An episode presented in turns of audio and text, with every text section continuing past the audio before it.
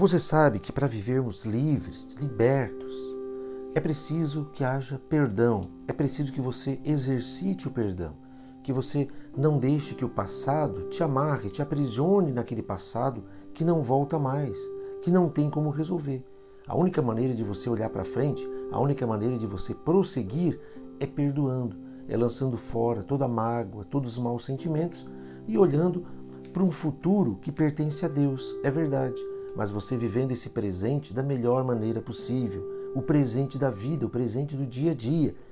Diz a palavra de Deus em Provérbios, capítulo 17, no versículo 9: Quem perdoa uma ofensa mostra que tem amor, mas quem fica lembrando o assunto estraga a amizade.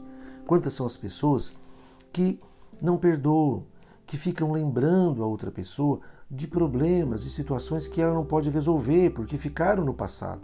São pessoas que guardam mágoa, ressentimento. Essas pessoas, além de sofrerem o dano dessas lembranças, ela ainda estraga a amizade, estraga o amor, estraga a intimidade, ela estraga o relacionamento com a outra pessoa. Por quê?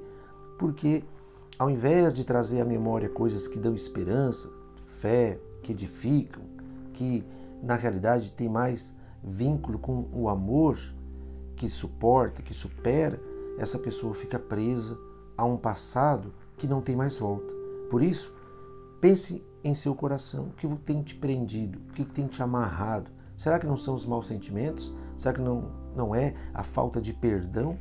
A falta de liber, liberar esse perdão através do arrependimento, através da misericórdia?